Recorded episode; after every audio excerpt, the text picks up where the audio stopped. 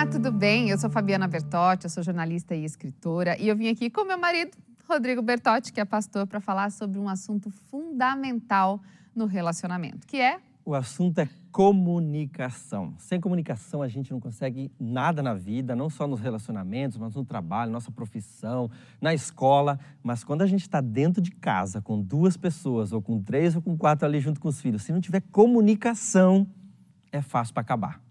E a comunicação, ela tem diversos níveis na vida da gente. A gente pensa assim: ah, eu sei falar, logo eu me comunico. Não é bem assim. No relacionamento, a gente precisa ter diferentes níveis de comunicação e chegar com frequência ao mais alto deles, que no caso é o mais íntimo deles. E, na verdade, o primeiro nível de comunicação é aquele nível de comunicação, Fábio, que a gente faz a todo momento, a gente faz com todas as pessoas, que a gente chama de chavão. Sabe quando a gente está no ponto de ônibus, aí de repente chega a pessoa do lado e você está ali um tempo esperando, e você começa a puxar um papo, e aí, para onde você vai? Vai pegar o mesmo ônibus que eu? Me dá uma informação. É uma comunicação bem simples, bem básica que a gente usa no dia a dia. É, aquela comunicação de elevador, quando você pergunta o tempo, quando você fala que o preço está caro, que alguma coisa não tem muita qualidade. Essa conversa que não tem nenhuma implicação. Essa conversa básica, ela pode acontecer com todo mundo e acontece, obviamente, dentro dos relacionamentos. É uma conversa sem importância, mas é, na verdade, a gente, esse nível de comunicação, ele precisa existir. Inclusive, mesmo depois de anos de casado, você vai ter esse, esse, nível de comunicação também em alguns momentos. E aí, como é, que, como é que foi lá? E aí, encontrou? Que camisa eu coloco? Né? Nós homens, às vezes, a gente não encontra as coisas, a gente grita lá do quarto. E aí, onde que está tal coisa? Então, é uma coisa super básica que a gente precisa na hora de comunicar, de comunicar-se, porque, enfim, é, é, aquela conversa do dia a dia. Mas a gente, obviamente, não pode ficar só nesse nível de comunicação. E é por isso que a gente tem um outro nível de comunicação, que é quando a gente vai falar dos outros. A gente já não está falando da nossa percepção das coisas, mas a gente está falando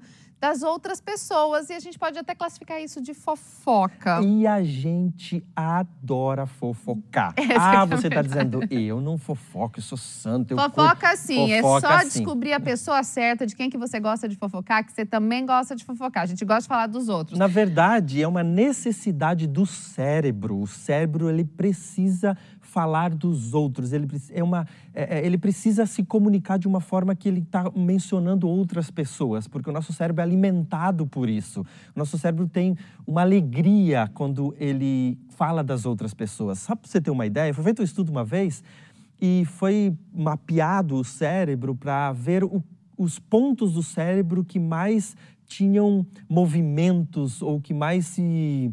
Ligações neurais. Neu, exatamente, sinapses. obrigado. Que mais tinha sinapse ali na hora que a gente estava concentrado. Então, reuniram as pessoas lá e colocaram ah, cálculos matemáticos, coisas muito complexas para eles analisarem e pequenas partes do cérebro havia movimento. As sinapses aconteciam de uma forma muito rara, eram poucas as sinapses que acontecia.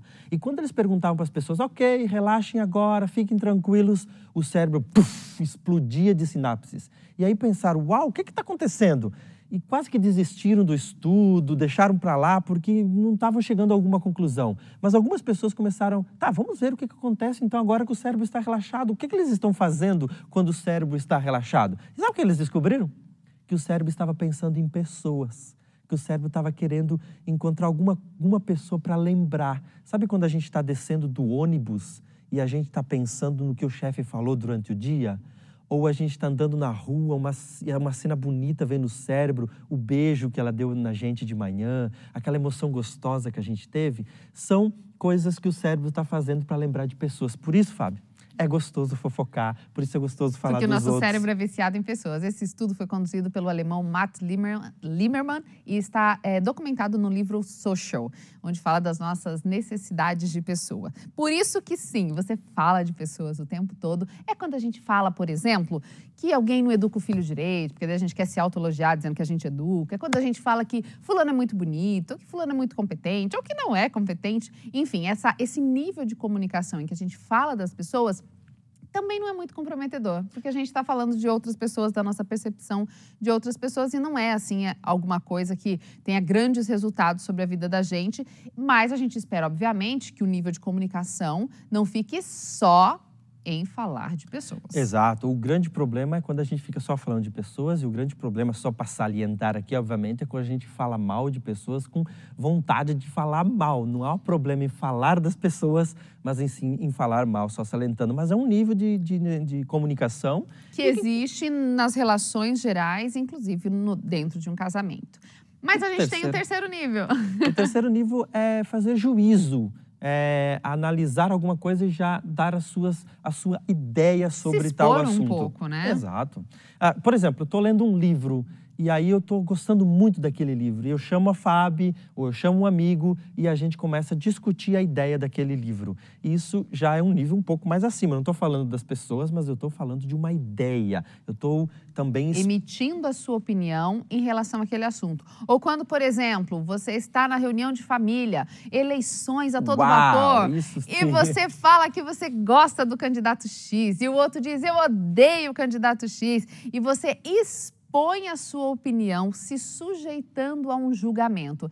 Esse já é um nível mais arriscado de comunicação, que é quando você se sujeita a ser ridicularizado. bem também ridicularizado, criticado. Quando você chega nesse nível de comunicação, você já está confiando mais naquele ambiente ou nas pessoas com quem você convive para emitir um juízo de valor. Já não é uma comunicação tão simplista, porque ela tem consequências. Sim, sem dúvida, tem muitas consequências, porque alguém pode me cancelar, né? Já que estão usando essa palavra aí, alguém pode me cancelar. Isso acontece nas redes sociais, eu omito a minha opinião, eu não acredito que você está falando isso e puf, cancela. Não quero mais saber de você. Por quê? Porque eu estou emitindo a minha opinião. E é importante emitir a opinião dentro de um relacionamento, Fábio? Fundamental. É tão importante porque não tem como eu conhecer a outra pessoa sem eu saber quais são as opiniões dela em relação àqueles assuntos. Vamos voltar para a nossa realidade. Brasil 2018, eleições presidenciais. Nós estávamos no Brasil, a gente morava fora, mas estávamos no Brasil nessa época e a nossa família, a família do Vertotti, que mora no sul do país, tem esses dois polos bem fortes. Tem um núcleo bem petista e tem um núcleo bem bolsonarista. E teve uma hora que a gente sentou assim e a gente ficou vendo a família brigar. De um lado da mesa, todo mundo de amarelo, de outro lado da mesa, todo mundo de uhum. vermelho, falando mal dos seus candidatos. Eles estavam se expondo. Obviamente que essa exposição causou rachaduras na família. Porque quando você emite a sua opinião, quando você dá um juízo de valor, você corre o risco da pessoa não querer ficar com você, da pessoa jogar aquilo na tua cara numa hora. E a gente vê isso com muita frequência. É a minha opinião sobre educação de filhos, é a minha opinião sobre uma comida. O gosto da comida, a gente. E aquela velha clássica coisa que a gente fala: ah, o jeito de apertar a pasta de dente. Ah, eu compro o Omo para lavar roupa, ou compro Ariel, o que, que eu compro? Essas são opiniões, eu prefiro isso, você prefere aquilo. E como casal, quando a gente está num relacionamento, a gente tem que ser maduro o suficiente para saber lidar com essas diferenças. Porque, Porque afinal... as pessoas pensam diferente, tá tudo certo. Exato. Eu e a Fabi já estamos casados há 17 anos e já tivemos, inclusive, discussões, simplesmente porque a gente teve opiniões diferentes. Logo que a gente se conheceu, a gente se conheceu na, no UNASP, na universidade onde a gente estudou, e a gente meio que competia por quem tinha mais argumento em algumas ideias. Então, ah, ai, jogava uma ideia ideia na mesa, eu queria dizer que eu tinha os argumentos melhores e ela também queria dizer que tinha os argumentos melhores. E às vezes a gente tinha discussão boba, simplesmente porque eu queria ganhar, porque eu queria dizer, não, a minha ideia é a melhor. E é um nível de comunicação que precisa ter no relacionamento, mas que a gente precisa aprender a se relacionar nesse nível de comunicação, senão causa atritos e atritos que podem até acabar o casamento Exatamente. ou o relacionamento. E quando a gente nunca chega nesse nível de comunicação, o que mostra que o relacionamento não tem maturidade para tecer juízos de valor em relação ao outro. Mas a gente está no terceiro nível e tem o quarto nível de comunicação. No quarto nível de comunicação é quando você se sente absolutamente seguro para falar das suas emoções.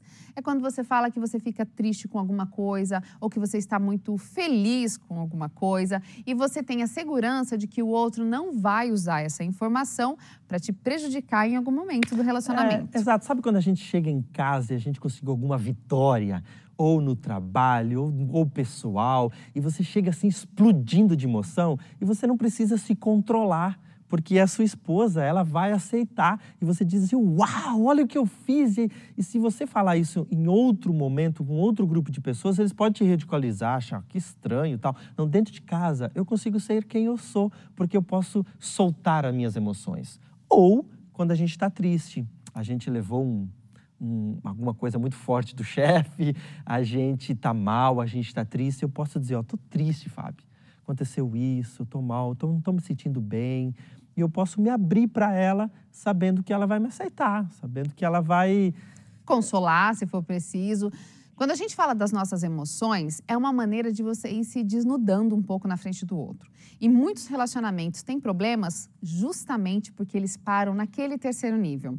Você emite uma opinião e o outro já vem com muita pedrada, você não parte para o próximo nível de comunicação, que é essa intimidade, é revelar os seus sentimentos. Você não fala das fraquezas. A gente lida muito com casais. E um dos problemas muito sérios que acontecem com os casais é, por exemplo, a confissão de alguns desejos íntimos ou de algumas fraquezas íntimas. Recentemente, a gente fez um seminário sobre pornografia e a gente descobriu que muitos é, cônjuges, tanto mulheres quanto homens, tinham vício, por exemplo, em pornografia. E uma das coisas fundamentais para se vencer a pornografia é contar com a ajuda do cônjuge. Mas essas pessoas viciadas em pornografia não falavam dos seus problemas com o cônjuge. Por quê? Pelo medo do julgamento, do linchamento, principalmente. Né? Principalmente né? nós homens, a gente tem uma dificuldade um pouco maior de abrir os sentimentos e no caso da pornografia que você estava dando exemplo de que aconteceu no nosso seminário, uh, foi justamente isso. Nós homens temos uma dificuldade muito grande de abrir essas coisas, porque vai demonstrar que a gente é um derrotado, vai demonstrar nossa fraqueza, e nós não queremos ser fracos, porque nós somos ensinados que diante da mulher, diante da família, eu sou forte, eu estou ali, eu tenho que me manter, eu sou o cara. Então eu não vou abrir as minhas emoções. É, e nós mulheres somos ensinadas que eles são assim. E daí a gente não aceita a ideia de que os nossos homens são frágeis, de que eles também têm tentações, de que eles também têm problemas e de que em algum momento eles vão pisar na bola. Quando a gente julga o outro e agride o outro, quando ele está expondo uma emoção, a gente começa a fechar essa possibilidade de comunicação. E quando a gente fecha essa possibilidade de comunicação, essa é uma necessidade básica do ser humano, a gente vai se fechando nesse mundo e não compartilhando outras emoções. Isso é muito sério, porque a gente vê casais, a gente vê famílias em que um não consegue se abrir para o outro, porque essa abertura vai gerar um julgamento, essa abertura vai gerar uma acusação, e eu fico guardando coisas que eu preciso expor. Eu tenho essa necessidade humana de expor. E se você não consegue fazer isso com a sua esposa, se você não consegue fazer isso com seu esposo, é porque o seu casamento não está indo nos níveis mais profundos de comunicação. Se você quer ter um casamento feliz, você precisa ter esse nível de comunicação a ponto de se abrir para o seu uh, cônjuge e poder contar as suas emoções, sejam elas boas, sejam elas ruins, e vai ter certeza que não vai ter um julgamento. Uma emoção é simplesmente uma emoção, não precisa ter julgamento. Você abraça, você aceita, você acolhe e depois você ajuda se for necessário, comemora se for necessário. Isso faz toda a diferença no nosso casamento. Isso faz toda a diferença, mas não fica aí. Tem mais um. É, existe um nível de comunicação que é o mais profundo. Ele não acontece todos os dias como aquelas conversas triviais, o preço da banana e da tomate no mercado. É aquela comunicação culminante em que você se desnuda completamente na frente da pessoa. Ela acontece às vezes, sei lá, uma vez no mês, duas no ano, três no ano. É bíblico, inclusive, porque diz que Adão e Eva estavam nus e não se envergonhavam. Quando eu estou totalmente à vontade com a minha esposa, a ponto de ficar nu emocionalmente, a gente atinge um clímax na comunicação maravilhoso, porque eu posso me abrir completamente, posso contar meu pecado mais íntimo, posso contar minha derrota mais difícil, porque eu sei que ela vai estar ali do meu lado para o que der e vier. E isso é fantástico. O legal desse nível de comunicação é que quando ela acontece, acontece também no cérebro um momento sublime, uma explosão, vamos dizer assim, em que uma conexão mais íntima é traçada entre vocês. Tem um episódio histórico, faz parte da literatura e faz parte da política mundial.